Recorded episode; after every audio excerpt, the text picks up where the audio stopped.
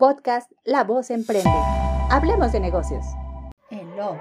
El lobo feroz renunció. ¡Ay! ¿No lo sabías? Uy, si es chisme en todos lados. Estaba cansado, realmente aburrido de que lo trataran tan mal. Ay, pero es que, seamos honestas, realmente en todos los cuentos el pobre salía perdiendo.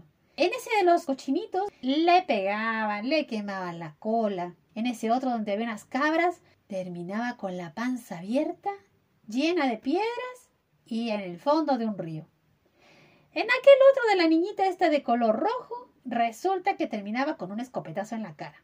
No, definitivamente el pobre lobo tenía tanta adrenalina como cualquier doble de acción de Hollywood y se cansó de que dijeran que era horrible, que era malo, le hacían muy mala publicidad. Los vecinos lo trataban feo y nadie quería jugar con sus hijitos en la escuela. Así que se cansó. Decidió enmendar el camino y prepararse para un futuro mejor.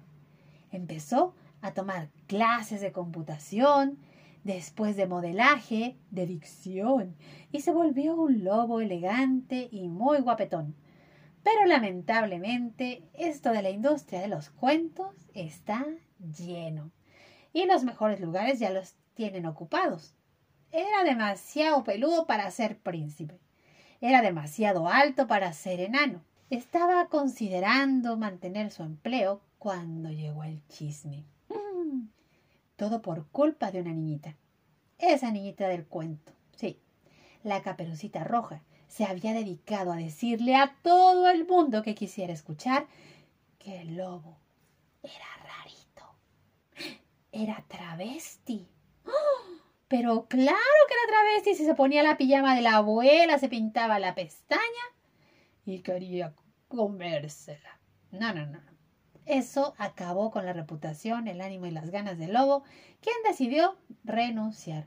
Le vendió su cueva a los tres osos que se encargan de bienes raíces en este mundo de los cuentos y decidió cambiar de aires.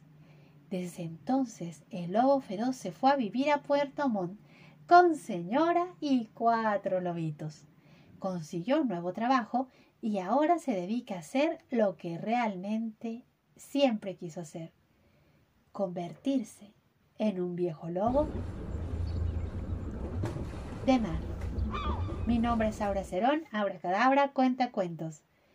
No te olvides de seguirme en mis redes sociales, me encuentras como arroba Aura Cadabra en Facebook, Instagram, Twitter y soy colaboradora también del podcast La Voz Emprende.